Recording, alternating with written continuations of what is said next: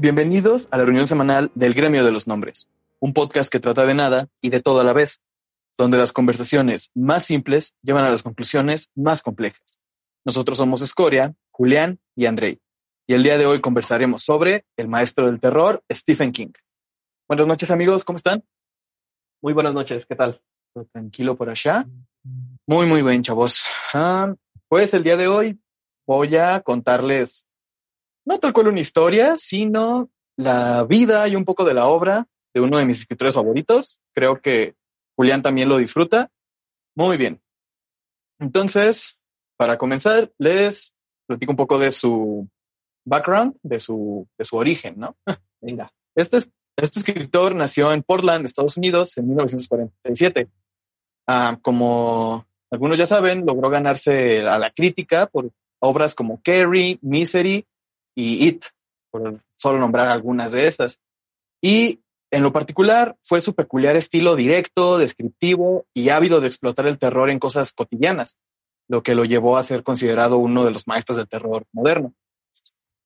Este, incluso a día de hoy sigue siendo muy valorado y una persona muy, ¿cómo decirlo?, muy estudiada en cuanto a su prosa y a la forma en la que escribe. Desde niño, él tuvo que vivir algunas situaciones, como por ejemplo el abandono de su padre, algo muy, muy latino. muy típico. Muy, muy típico por estos lares. quien los dejó a él y a su hermano al cuidado de su madre. Entre las anécdotas curiosas que el propio King ha contado de su vida, es que ya cuando él era un poco mayor, estaba en el ático de su casa, este, moviendo cosas por aquí y por allá, y encontró una novela que su padre había escrito. Una novela que mandó a editoriales y nunca se la aceptaron. Oye, esa es una semejanza. Ajá. Ok, Eso me gustó. Ajá. Entonces, fue ahí cuando Stephen King dijo, ah, muy, muy, muy, muy cabroncito dejándonos, pero valías verga. Entonces, King se puso como meta personal, por así decirlo, a superar a su padre en ese aspecto, lograr lo que él nunca había logrado, que era ser publicado, ser un escritor de renombre. Eh, obviamente ya todo esto venía acompañado de un gusto enorme que tenía él por las cosas ah, misteriosas, cosas de terror, cosas por el estilo. Drogas. Ah, lo típico, ¿mandé? Drogas. Eh, Eso vino más tarde, pero bastantes. Hu- Hubo muchas. Ah, por ejemplo, lo típico de los niños de, de aquella época era pues, ver películas en, en el cine y a él le encantaban las películas de terror. Ah, cuenta que guardaba todo su dinero de la semana para poder ir a verlas y cosas del estilo. ¿Y cómo conseguía el dinero? Desde aquí vemos que era una persona turbia. Él era cavador de tumbas. Genial. ¿A qué edad? ¿Sí? Ah, entre los 13 y 16 años. Ya es suficiente para acabar tumbas. Así es, se, se dedicaba a enterrar muertitos. Ah, en, justo por estos tiempos empieza a escribir y su primera obra, que era como un cuento corto, se llamaba El ladrón de tumbas adolescente. ok, qué chido. Y, y le fue bastante bien, lo cual, si su padre algún día supo eso, tuvo que haber sido una patada en los huevos. le, le fue bien, empezó a encauzar su vida hacia escribir. Mm, Gracias a este pequeño, ah, ¿cómo decirlo? Este pequeño éxito, ¿no? Ya estando en la universidad, este, estuvo en muchos clubes, sobre todo políticos. De hecho, es algo que hasta el día de hoy él mantiene. Es una persona con una postura política muy, muy firme. Mm, Bastante lo que llamaríamos de izquierda, ¿no? En aquellos años, pues era en contra de las guerras, en contra de todas esas cosas. Como toda la juventud en ese entonces. Pues la gran mayoría. Digo, Siempre existió la, la juventud que estaba a favor de todas esas pendejadas. ¿Qué tiempo era? ¿Eran los 60? Mm, casi los 60. Sí, más, más o menos, sí, ya, ya para los empezaba. 60. Él ya tenía 18 años, estaba en la universidad, entonces, pues sí, ya. Eh, Estaba en, en pleno auge el, la, la era del amor. Ah, fue en la universidad donde conoce a su aún esposa, que también es escritora, se llama Tabitha Spruce. Ah, tienen una hija y viven el sueño americano, ¿no? siendo el sueño americano vivir en una casa rodante rentada. Obviamente. Obviamente. Sin aire acondicionado, ganando apenas lo mínimo en sus trabajos como maestro de inglés Y un y en de una lavandería. ¿Mande? Y un gnomo de jardín. Ah, podría haberlo hecho. Tiene cara de nuevo de jardín. Eh, ¿Tiene cara de quién? ¿De estos de eh, Dr. Seuss? Ajá. Sí. Pudo haber trabajado como botarga. Como tal. Entonces, pues es en estos años cuando empieza a sufrir lo, lo que muchos artistas conocen, que es la frustración de no poder generar ingresos a partir de lo que te gusta. Entre las cosas también chistosas que hubo, en el prólogo de su libro Después del Anochecer, que es un recopilatorio de cuentos cortos que yo tengo, es de mis favoritos de él, Ajá. en una parte narra complicaciones y vicisitudes, ¿no? Que vivió durante estas épocas. Eh, por ejemplo, el hecho de que su esposa le cortó las tarjetas de crédito porque no tenía forma de pagarlas y pues tenían que sobrevivir con su con lo poco que él ganaba y además Mm. de eso escribía cuentos cortos para una revista para adultos. Entonces, ajá, su- sus cuentos de terror y de cosas siniestras estaban al lado de anuncios como los que salen en, los, en las páginas esas curiosas del internet, ¿no? Lo que esos quieres hacer justo de- después de tocarte, es obvio. Obviamente. Leer un cuento de terror. Leer un cuento de terror, sí, o sea, muy preciso el señor. Todo esto lo hacía encerrado en un cuartito en su casa, este, en, la, en la- el cuarto de las calderas. Entonces era como, de, no mames, che, güey. ¿Ya Pero él siempre dejado la recuerda. casa rodante? Sí, ya estaban en un pequeño, en una pequeña casita, como un departamento, Ah, ok. pero pues igual era algo muy precario, ¿no? Sobre todo porque ya tenían dos hijos. Vergas. O sea, ya por estas épocas, él ya tenía una plaza como profesor este, de inglés, ya ya tenía pues su, su placita, ¿no? Ya ganaba un poquito más, pero aún no les iba tan chido como debería. Entonces, este, él siempre recuerda estos tiempos de escasez y de, de escribir cuando podía y todo este pedo como algo muy divertido. o sea, a él literalmente se, se pasaba horas, cuenta que no dormía mucho y cosas por el estilo por estar escribiendo. Ah, y pues podía pasar horas y horas haciendo todo esto, ¿no? Entonces, en sus interminables horas escribiendo, empezó a juntar un montón de borradores eh, que iba desechando. Cosa que también se nos hará muy común a, a nosotros tres, ir desechando ideas y guardándolas y archivándolas. Este, en, en mi caso, el típico que las nombras, ¿no? Con diferentes, la- la- las carpetas de proyecto final, ahora sí, ahora sí es. Ajá, sí.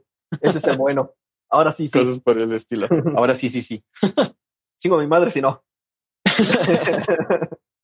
Entonces, uno de esos borradores, su esposa lo recogió del piso y era una historia sobre una chica retraída, maltratada por sus compañeros de escuela y por su madre, que era profundamente religiosa. La obra se llamaba Carrie. Eh, su esposa le preguntó sobre, oye, ¿qué onda con este libro? Y él le dijo, ah, no, es que es una, una idea bien pendeja que se me ocurrió. So- so- sobre una chava que tiene poderes especiales y se venga de todos. Y su novio le dije, güey, no manches, está, está muy chida. Dale vueltas, trabájala más y, y mándala, ¿no? A ver si te la publican. Stephen King le hizo caso y se convirtió en el primer éxito masivo que tuvo en su carrera, su primera novela, y que fue cuando literalmente dejaron de ser pobres. Qué bien. Sí, o sea, fue, fue lo que lo hizo como tocar el éxito, ¿no? Me gustaría ver ese primer borrador. A ver si realmente estaba tan escueto como para que él lo desechara.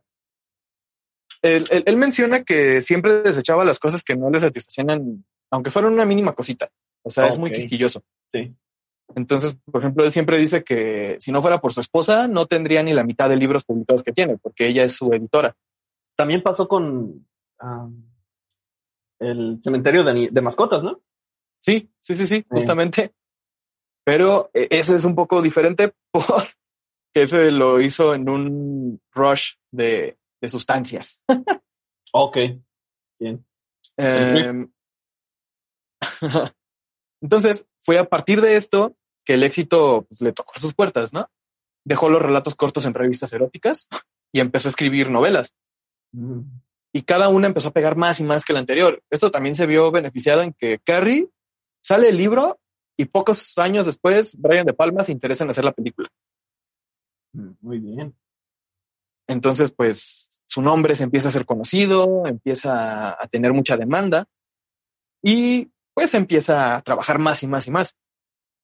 Otra cosa chistosa aquí es que sus editores en la en la este editorial le dijeron, güey, no puedes escribir o publicar más de un libro al año. Porque Ah, tu nombre como que se quema. Así, lo, así lo No, sí. Ujú. No estoy muy seguro si en la industria, en otras industrias se maneja igual. Por ejemplo, ya ves este asunto de que los muchos músicos no sacan un disco, más de un disco por año, por ejemplo, sacan un disco cada dos años. Pero tal vez la tendencia ha cambiado. Quiero decir, yo veo, por decirlo, a los, a los reggaetoneros que sacan muchas canciones, muchas, durante todo el año. Sí, pero es que últimamente se perdió esta onda de sacar discos. Ya es más sacar sencillos y cosas así. Eh, Pero pues sí, supongo que es algo por el estilo. Entonces, como su editorial le dijo esto, él dijo, ah, como chingados, ¿no? Y fue cuando se creó un seudónimo que es Richard Bachman órale. y empezó a escribir libros tanto como Stephen King como Richard Bachman para poder llenar este, pues pues más que nada para poder ir sacando sus borradores, ¿no? Y que no se le quedaran ahí. Entonces, a la par de todo este éxito, de todo esta, este pedo masivo, llegó su adicción a las drogas. Él, antes de todo esto, no era precisamente un santo, no era nada ajeno a los vicios. Por ejemplo, él ya era muy adicto al tabaco y al alcohol porque eran los pocos lujos que se podía como permitir, por así decirlo, con su, con su poco dinero. Y, y él mismo lo dice que son hábitos que él cargaba en su espalda como sanguijuelas. Ok. Entonces, este, ya estando con este rush de tener tanto dinero, de tener tanto, este, tanto trabajo y tanta presión, pues empezó a meterle a la coca, ¿no? a la cocaína y a otras drogas más y más y más fuertes. Es por eso que mucha gente compara su, su carrera con el de un rockstar. Tocó el éxito y empezó a caer en espiral, ¿no? Simón. Entonces es así que justo lo que mencionabas tú de Cementerio de Mascotas. Él narra que muchos de sus libros no recuerda haberlos escrito. Por ejemplo, Cuyo, el que trata del perro, no sé si lo recuerdas. Sí. Ese no recuerda haberlo escrito. Cementerio de Mascotas no recuerda haberlo escrito. entre muchos otros tantos. Es incluso tan tanto el pedo que dice que él relaciona cada uno de esos libros con una droga en específico, ok. las que usaba en ese tiempo. Entonces, es, Y era la esposa la que durante- escribía, ¿no? Él convulsionándose en la sala, diciendo, balbuceando frases y ella nomás dándole sentido. escribiendo en putiza la máquina. No, justamente era eso. O sea, él escribía cosas, cosas horribles. Esas obras, como Cementerio de Mascotas, es muy cruda. El libro es muy, muy oscuro. Tanto que incluso cuando lo mandó a su editor, su editor le dijo, güey, no mames, no podemos sacar esto. Este, de su esposa. Ajá, su, su esposa igual le dijo, güey, esto está muy denso. No, no podemos sacar este pedo. Güey. Y este, de hecho, Cementerio de Mascotas salió hasta que él empezó a dejar las drogas. Mm. Porque cuando las empezó a dejar, eh, tuvo un tiempo de, ¿cómo decirlo?, de estarse limpiando Sí. y no podía escribir. Entonces fue como de, ok, vamos a estar mandando tus, tus borradores que tienes aquí guardados, ¿no? Sí, además yo creo que asoció la, pues la droga con la inspiración y uno se empieza a, me- a mentir a sí mismo diciendo es que si no tomo, fumo o inhalo tal cosa, no voy a escribir. Exactamente. Entonces, eh, estas obras son más, este, más erráticas, más violentas, más crudas. No significa que sean obras malas, pero sí son mucho más torcidas que las otras. Es de ahí de donde sale el pasaje infame que se, se me hace que ya se los he platicado a ustedes dos de la orgía infantil en eso. Sí, sí, es Ajá. algo muy conocido. Sí, y es un, un pasaje que yo que lo leí me quedé así como estoy bien incómodo. Entonces, este, en, durante todo ese tiempo pues era él dejando fluir su mente, ¿no? Y como, venga, droga, venga. y, y es muy curioso analizar esto porque así llegamos a uno de los tropos que ya hemos hablado en este podcast y del cual nos hemos pronunciado en contra.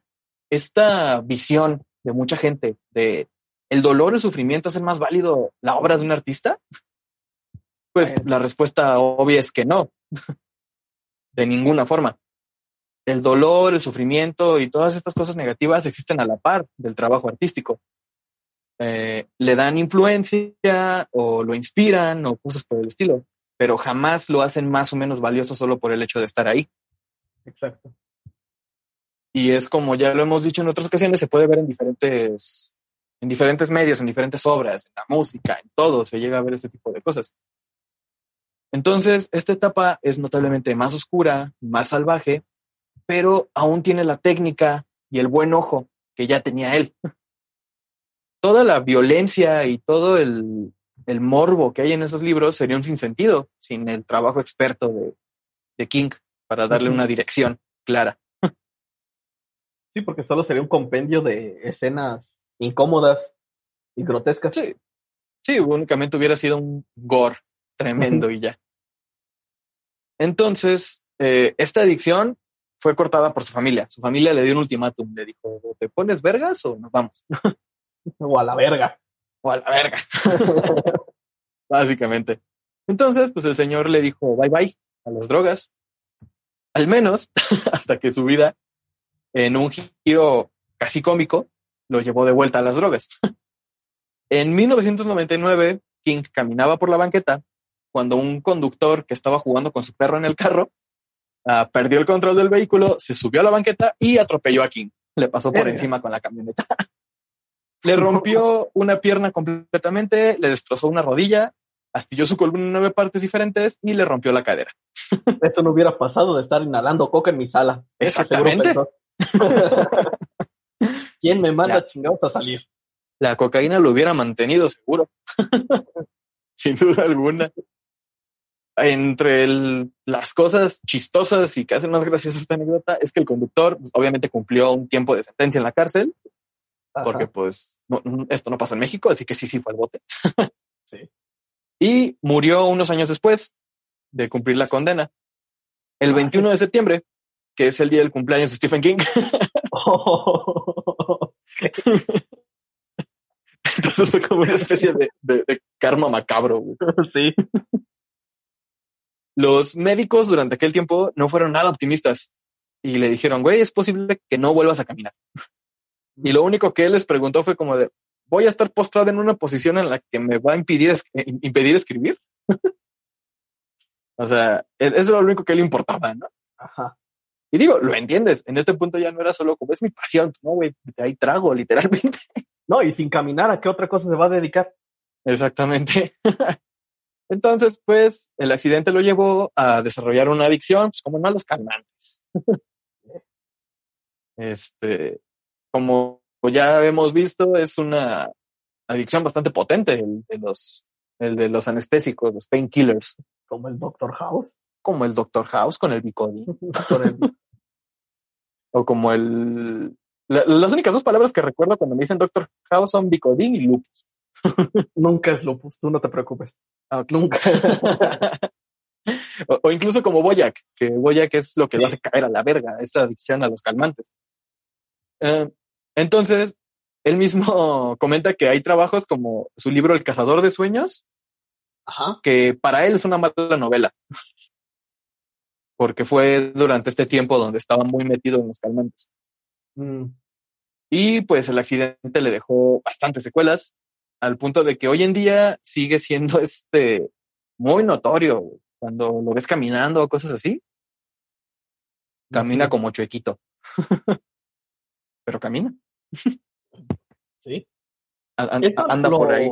De alguna forma lo inspiró o lo ayudó para escribir este Ah, ¿cómo se llama esa? Ah, la, la obra en donde un escritor se estrella y es cuidado por una de sus fans. ¿Cómo se llama? Misery. Sí. Sí, sí, sí. ¿verdad? Sí. Fue de las cosas que lo inspiró junto a otras cosas que llegó a vivir. Sí, Entonces, este, el escritor ha tenido muchos, muchos problemas. O sea, como yo creo cualquier persona que se dedique a este tipo de medios, uh, el escritor ha tenido muchos pedos en el aspecto de que varias de sus obras, como Rabia, que la escribió bajo el seudónimo de, de Richard Bachman, esa obra, les voy a decir de qué se trata y ustedes me dicen por qué creen que le pasó problemas. Okay. Trata de un joven que tiene problemas en su casa, que retiene a sus compañeros de clase encerrados a punto de pistola, después de matar a golpes con un palo de golf a un maestro y a otro de un balazo. Entonces, toda la obra se desarrolla con este chavo teniendo a sus compañeros de clase en el salón y contándole sus traumas, ¿no? ok. Entonces es básicamente la, la trama de Estados Unidos. Entonces, pues, como sigue siendo hoy en día, esto fue señalado como causante de masacres escolares. Ah, y lo mismo, porque hubo varias personas que lo llegaron a decir, ¿no? Literalmente. Hice esto porque leí el libro de Stephen King. Y de ahí me inspiré. Yo hubiera estado chingón que, que usara la vieja confiable de no, yo no escribí eso. Ahí dice Richard, yo no me llamo Richard. ¿Quién sabe quién fue? ¿Quién sabe quién fue ese puto irresponsable? Pero qué bien escribe el desgraciado. Qué bien escribe el desgraciado.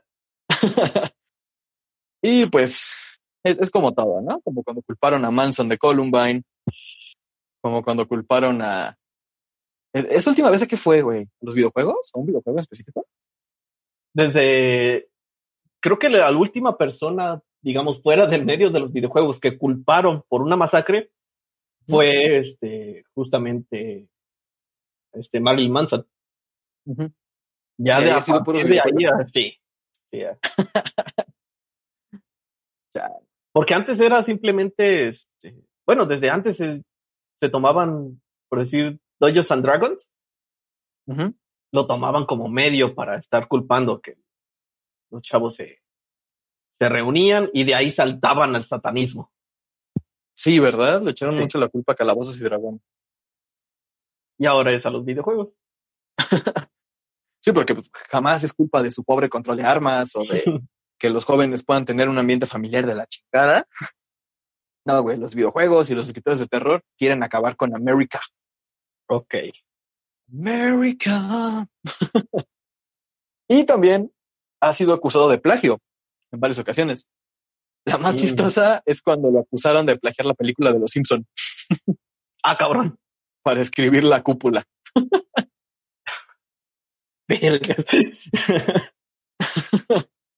sí, eso es una pendejada, güey.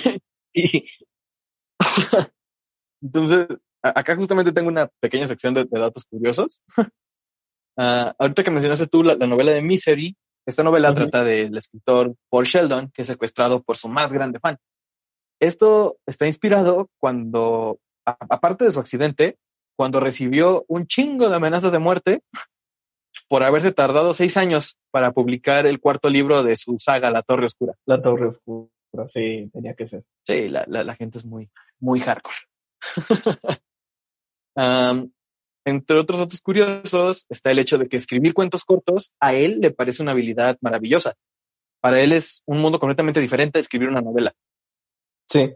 Entonces dice que a él le gustaría practicarlo más, pero que esta habilidad no es como andar en bicicleta, él siente que se olvida.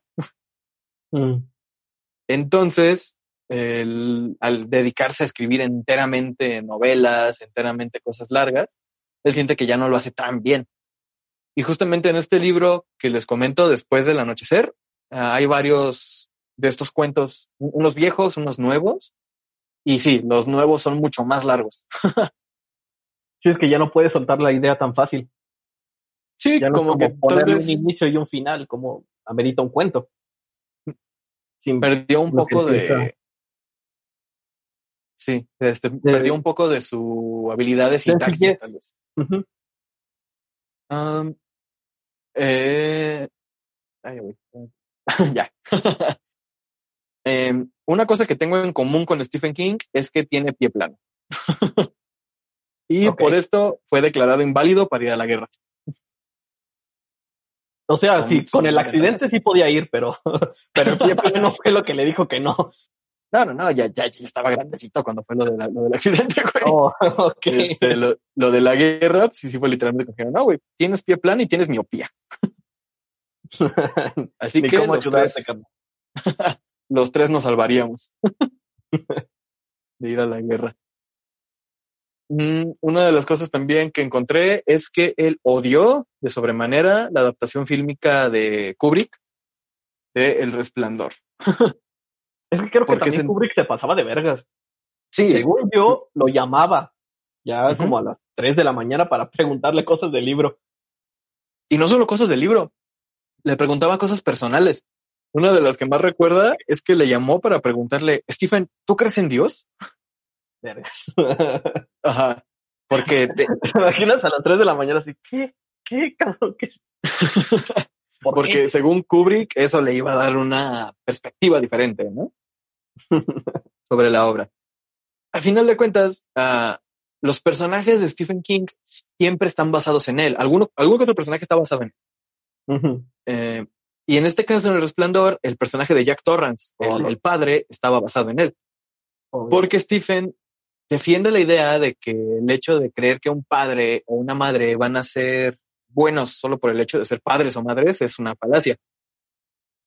Ya que él cuenta que cuando nació su primer hijo, cuando el niño lloraba en la noche, a él le cruzaba por la cabeza y si le pongo una almohada en la cara. Digo que fue muerte de cuna, esas cosas se mueren hasta porque las ves feo. Digo que fue mi seudónimo, yo no fui, fue el otro. Yo no fui, fue Richard Bachman. Sí, el, el Richard Bachman es el, ah, en las maquinitas, cuando seleccionas el mismo jugador para los dos y le cambian de color. más el color. Ajá, es ese. es Stephen King, pero con los lentes de otro color. Entonces, para él este personaje era Se los quita y se los pone así como de Richard, Steven, Richard, Steven. Richard, Steven, exactamente. para él este, este personaje de Jack Torrance era muy importante porque pues, se identificaba mucho con él y Kubrick lo cambió por completo. O sea, el personaje que vimos de Jack Nicholson no es para nada el Jack Torrance del libro. Oh. Y uno de sus mayores pedos fue que él dijo, güey, he visto varias películas de Jack Nicholson y actúa igual en todas. um, sí. Um, una curiosidad un poco más triste es que su madre todo el tiempo lo, apoyó, incluso cuando ya no vivía con ella, ya estaba casado. Al grado de que ella dejaba de comer para poderle mandar dinero. Oh. Muy lamentablemente, ella murió antes de la publicación de Kerry. Entonces, jamás llegó a ver esta el, éxito de su hijo y su hijo nunca pudo compartir este éxito con ella. Ah, eso está muy feo. Eso está muy, muy culero. Mm, ya un poco como conclusión eh, personal, es que, sin lugar a dudas, Stephen King es por sí mismo un nombre poderoso, es, es un nombre que te evoca inmediatamente ciertas cosas. Para mí, directamente algunas pesadillas y también las ambiciones literarias que, que yo llego a tener, ¿no? Personalmente, siempre he visto con admiración cómo esta persona es capaz de brindar suspenso a los escenarios más cotidianos. ¿Cómo es capaz de... Ajá. Sí, eso es lo que más lo distingue. Sí, exacto. El hecho de ser capaz de convertir una tranquila calle de Maine en Estados Unidos, porque le mama escribir cosas sobre Maine, en el escenario para monstruos ancestrales, entidades cósmicas, espectros perversos y demás. Pero para mí, lo realmente aterrador que hay en sus obras no es lo sobrenatural, sino lo terrenal, lo que es explicable, lo que es intimidantemente tangible. Cosas que él retrata también como un padre abusivo, un fanático obsesivo, una pareja manipuladora. Sin duda alguna, el humano tiene una naturaleza misteriosa y muy... Un perro rabioso. Un perro rabioso. Sí, güey, no mames, te cagas. si, si ves un pinche Rottweiler rabioso, sí dices, no. Entonces, este, él tiene muy claro la naturaleza siniestra del ser humano. Pero algo que a mí siempre me ha parecido fantástico de él es que también sabe mostrar luz, sabe mostrar esperanza, usualmente a través de ojos inocentes. Muchos de los héroes de los libros de Stephen King suelen ser niños. Niños o, gente con un corazón puro. Sí. A, fin, a final de cuentas no deja de resonar el ideal infantil de que hay solución. Porque la bondad siempre existe en el mundo y es difícil. Por supuesto que es difícil. Siempre tiene que ser más difícil ser bueno. Y eso es algo que su obra maneja de forma magistral, al menos para mí. Entonces, sí, sin duda es uno de los escritores que yo más, más he admirado. Tanto su forma de escribir como, pues su vida en general es como curiosa, ¿no? Sí, es como un, el gran ejemplo del, del escritor. Exacto. sí, o sea, es, lo, lo, que les comentaba hace rato, es este pedo de, del artista, de problemas de drogadicción, problemas de X o Y, o sea, bien o mal ha vivido una montaña rusa el Stephen. sí, porque como que engloba todos esos clichés que uno piensa cuando hablas sobre una persona artística. Como que va a tener ciertos vicios, va a tener ciertos traumas. Y quienes no llegan a entenderlo piensan que al adoptar esas aptitudes es volverse un poco más artistas. Sí, sí, sí. Sí, lo, es, lo que justo lo que mencionaba, lo llegan a ver como algo más valioso, como algo más, más cabrón, ¿no? uh, por ejemplo, no sé, este, en, en toda este, esta, ¿cómo decirlo? Esta historia que, que les platiqué, ¿hubo algo que te llamó especialmente la atención, Julián? Además de todo este pedo de, de los accidentes y de las drogas, la, la, la farlopa. Mm, pues eran cosas que más o menos ya conocía, pero no. Me llamó mucho la atención esos detalles de que lo atropellaran, que se le muriera el güey que lo atropelló en su cumpleaños, eso. eso es que no marca. Y yo creo que lo ha de tener muy presente el señor. Sí, yo, yo creo que sí. Y es justamente porque muchas veces de esas anécdotas es cuando, de donde se toma la inspiración para desenvolver una trama. Sí. O sea, al final de cuentas, todas estas cosas lo que te, te inspira a hacer weas, ¿no? a, crear una novela, a crear un personaje. Y eso lo une un poco más con su método de, de escritura, con, como lo decías, con lo terrenal, con lo verídico que puede llegar a pasar. Exactamente. Y también está el hecho de que sea una persona como muy política, que sí se, sí se ve en varias de sus obras. Yo creo que lo chido de él es que no deja que este pedo domine tal cual. O sea, no es como que toda la obra trate de eso. Sí.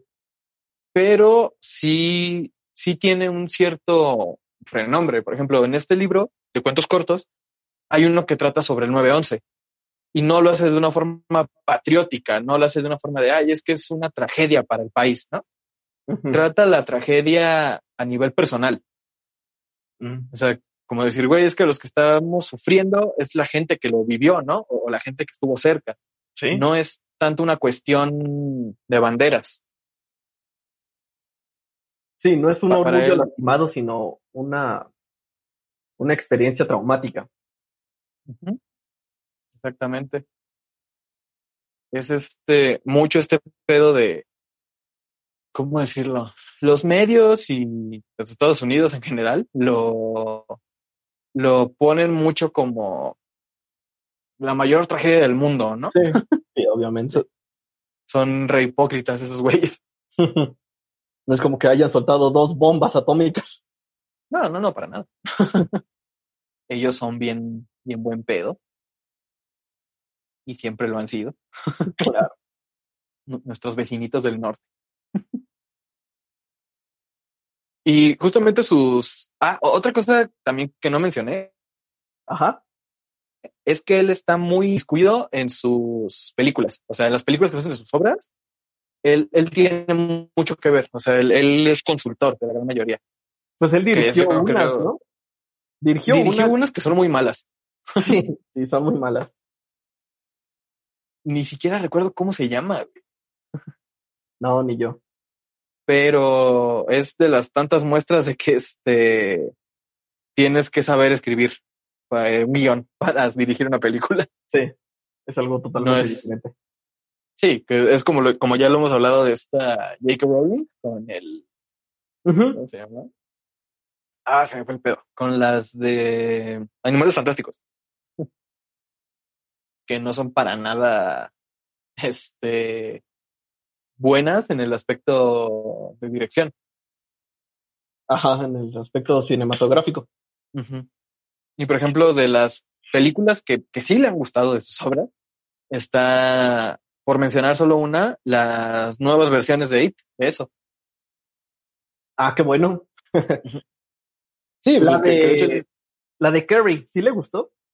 Sí, también. ah, qué bueno, también. Le digo, aparte imagino que es el, la, la, emoción, ¿no? De que es tu primera tu primer libro famoso y que lo hagan película. Yo me imagino que aunque la, la actúe Omar Chaparro, te emocionas, güey.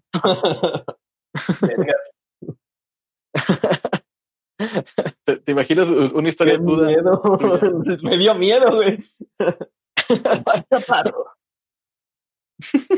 Este verano. En, en, en la, la novela del Julián. No, sí, güey, es una cosa horrible ese señor. Pero también las nuevas de It le gustaron un chingo. Le, le mamaron. La del carro, ¿cómo se llama? Ah, verga, ¿cómo se Creo que también le gustaba.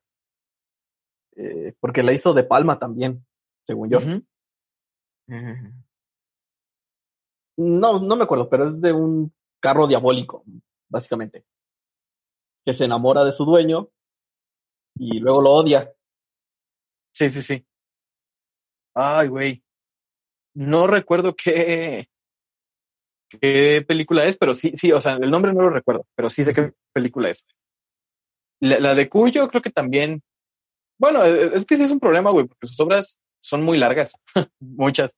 Entonces es un pedo tratar de adaptarlas. Pero han adaptado muchas. También me acuerdo de una, no me acuerdo de su nombre, pero es de unos güeyes, un grupo de amigos que se va a acampar cerca de un lago, se van en una balsa que está en medio del lago y son acechados por una masa este, como de petróleo que está viva y se los empieza a comer. Ajá. Pero no me mm, acuerdo. Tampoco recuerdo el nombre. Pero de hecho, él tiene el récord Guinness de ser el autor con más obras adaptadas a cine. Mm. Son 28 películas muy buenos. Contando pues las dos más recientes de eso, la del cementerio de mascotas. De hecho, creo que con esa ya son 29. y también la de la, la, Torre Oscura. ah, pinche película está bien Sí. Supongo que esa no le, ha de, no le ha de haber gustado. Sí, no manches. este. También otra cosa curiosa de este señor es que le gusta mucho la música, es un rockero barra metalero. En muchos de sus libros habla mucho de, bandas, de metálica, de cosas por el estilo. Qué chido. Sí, al, hoy tiene su, su banda y también se habla de que escribió un musical, solo que creo que nunca lo han publicado. Mm. Un, musical sobre fantasmas. y el seudónimo que dijiste es el único que se le conoce, ¿no? Porque me imagino que, conoce. ha de tener otros. Yo supongo que sí, pero por, por este momento es el único que, que ha dado a conocer tal cual. Este, lo que también, yo lo sigo en Twitter y justo lo, que hablé pues de que el señor es muy, muy político, le tira mucha caca a Donald Trump. Oh, claro. lo, odia con, con todo su corazón. Mm, por ejemplo, algunos de sus tweets es, mi nueva novela de horror se trata de, un hombre naranja que dirige una nación y algunas personas quieren que gane. Cosas por decirlo. Y siempre le tira, siempre le tira. Y como ya es que este el señor no sabe aceptar una crítica, el, señor Trump, Ajá. pues igual le, le ha tirado una que otra pedradilla al, al Mr. King. bueno, eso es. Drogado. Ajá, exactamente. Como si no supiera que la gente lo odia. Pero bueno, esta fue la, la historia hasta el día de hoy de Stephen King, uno de los mayores escritores del terror, un maestro del terror, de hecho, nombrado así junto a nombres como Lovecraft, junto a nombres como Edgar Allan Poe. Algo que sin duda es un halago bien cabrón. Sí. El, el hecho de que te tengan así. No, ya es la, la meta, ser como Stephen King. En cuanto a sus obras, a su reconocimiento como escritor. Sí, es, es que yo creo que justamente como artista buscas generarte un nombre, ¿no? Sí. Un- Una firma de autor, tal vez. Como, o, o al menos cuando es, ¿cómo decirlo? Un, un arte que va firmado con tu nombre, tal cual. Porque pues, también nos ha platicado Marco de este tipo de, de trabajo en el que no es tanto una onda de, mírenme, soy el compositor de tal o soy Sí. soy el guitarrista de tal, sino hacer la música en función a, a la obra. Mí me imagino que ya es un poco diferente la onda. Pues que no es el nombre principal que aparece, sobre todo los títulos. Sí, pues sobre todo, bueno, no, es que no, no estoy muy seguro. Por ejemplo, ya ves Hans Zimmer, ya Sí. es como muy reconocido y es buscado precisamente por su estilo. Sí, pero me refiero por decir, cuando empieza la película, no es el primer nombre que ves. Mm, Y Sí, en, cuanto, tienes y razón. en cuanto ve- lee su libro, el único nombre que está ahí es el autor. Por eso que es un poquito más fácil de relacionarlo. Sí, sí, sí, en eso tienes razón.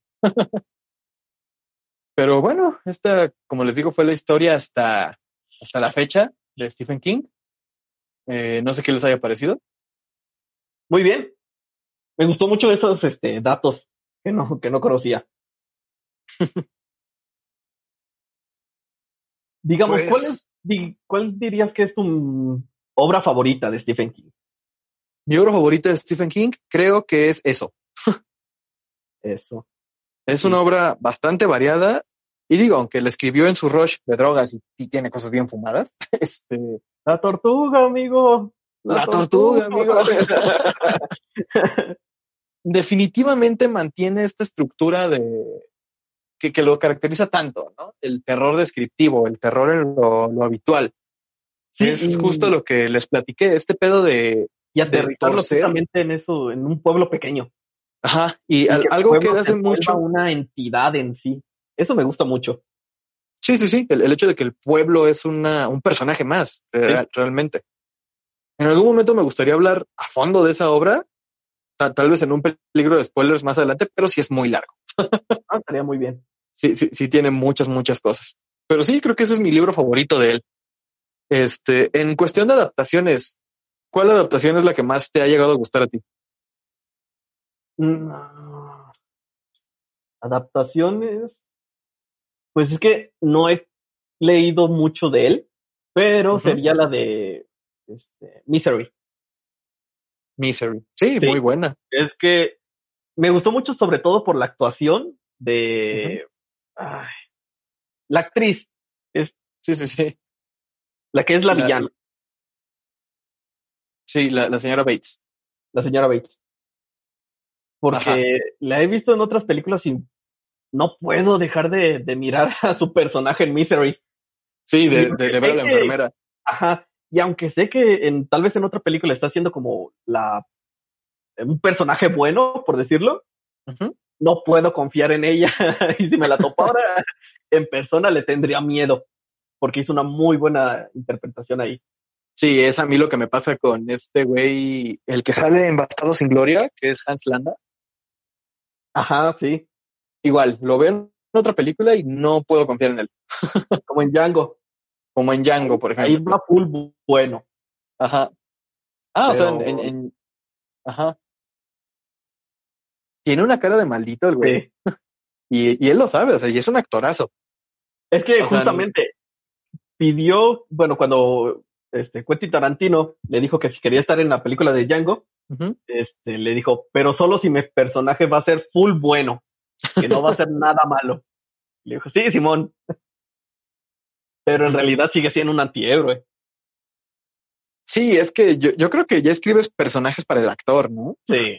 sí de cierta forma. Ya, ya, escribes el personaje tal cual para este güey y dices, bueno, este vato como que no te la van a creer. También el que me gustó mucho su interpretación es el actor que hizo de, de Pennywise en las nuevas películas. Sí. Eh, Bill Skarsgård. Skarsgård. Ajá. Sí, sí, sí. Sí, muy, muy bueno. La actuación de todos los niños fue muy buena. Sí, güey. Realmente le atinaron muy bien al cast en, en esa película. Sí, fue incluso mucho mejor que. Mm, para mí, al menos, la actuación de los niños fue mejor que en Stranger Things. Digo, también es muy buena, son los mismos mocosos. Pinches niños talentosos. Casi. Bueno, el único que está en Stranger Things es el nomás el. Así es cierto, ¿verdad? El, de los lentes. Ah. este, ¿Cómo se llama? El, Richie. Richie, sí. Sí, sí, sí. Sí, pero sí, e, es algo a considerar, ¿no? El hecho de que son niños muy, muy talentosos y que, que, realmente antes no veías eso. O sea, antes no había tantos niños actores que fueran tan destacables. No, no tanto. Aunque no sé cómo se llama el actor, pero el que hizo en la del resplandor, el niño, lo hizo muy bien. Ah, es que curiosamente, güey, al niño nunca le enseñaron ninguna de las escenas perturbadoras, grotescas. El, el, niño dice que él vio la película ya hasta que tenía como 16 años y que cuando él era niño y le preguntaban, oye, ¿qué hiciste en tu verano? Ah, este, filmé una película aburrida sobre un hotel. o sea, eh, Kubrick lo supo manejar de tal forma que el niño nunca estuviera expuesto a estas cosas horribles que estaban pasando alrededor. Vaya. Sí, es una. Tuvo la cordura de alguien en ese set. es una cortesía que no esperarías de Stanley Kubrick. sí. Uno diría que iba a traumar al niño. Yo me imagino que era más por el hecho de evitar demandas o algo así. Pero pues sí, güey, o sea, literalmente eh, también es una cuestión muy cabrona. Que un dato curioso de esa película es que hostigaba mucho a la actriz que hacía de la esposa de, de, de Jack. Jack. Ajá. Ajá. La hostigaba cabrón. Y amenazaba a todo el grupo de actores y de, de todos los que trabajaban ahí en la película de que no le hablaran o si no los iba a despedir. y, sí, para meterla en este papel de estar aislada, de estar sola y todo este pedo. Y según yo, no me acuerdo, era un rumor. Este Nicholson contribuyó un poco en eso al tratamiento, tratarlo un poco mal para que el miedo que le tuviera a Jack fuera más real. Sí. y se nota mucho, sobre todo en esa escena cuando están subiendo las escaleras. Sí. Y que le están diciendo, dame el bat, dame el bat. Y, realmente ella soltó un golpe para, para alejarlo. Sí, güey, o sea, el, llanto que se le ve, neta, es, es cierto, es real, porque esa escena Kubrick los hizo repetirla un número pendejo de veces, güey. Ahorita no lo recuerdo, pero los hizo repetirlo muchísimas veces. Hasta el punto donde ella ya estaba quebrada completamente. O esa escena donde se muestra que Jack solo ha escrito una misma frase en ah, hojas y hojas y hojas, las mandó a escribir realmente a una asistente que tenía, yo creo. Sí, al, pasante. Al pasante. al equipo de producción. Sí. Habrá, habrá que hablar de, de Kubrick en el siguiente. Sí, sí, sí. realmente es una persona muy interesante. que da, da para un chingo. Pero bueno, amigos, esta ha sido la historia de Stephen King, uno de los escritores más prolíficos de nuestra era. Si no han leído nada de él, denle una checada. Hay libros que no están tan largos. Misery, por ejemplo, no está tan largo. Ah, pueden buscar este libro de, se llama Después del Anochecer y hay otro que se llama Antes del Atardecer. Estos dos libros son de cuentos cortos uh, que les sirven para adentrarse realmente en el mundo del escritor. Y vean eh, las adaptaciones. Y sí, la gran mayoría son muy buenas. Sí. Eh, ya en los comentarios, quienes hayan visto ya varias, que nos digan quién les parece mejor Pennywise, el de la serie de los 90 o Bill Skarsgård de las películas del 2017. También dejen en comentarios lo que quisieran ver, a qué otro autor quisieran conocer a fondo o reconocer. Sí, ¿Qué, qué otro autor, qué otra historia, qué otras cosas les gustaría que abordáramos. Eh, como siempre, saben que los leemos, les agradecemos por escucharnos. Estamos en todas las plataformas. Y pues, como siempre, muchísimas gracias y buenas noches. Denle like a lo que tenga que darle like, compártalo si les gustó y nos vemos a la próxima. Muchísimas gracias.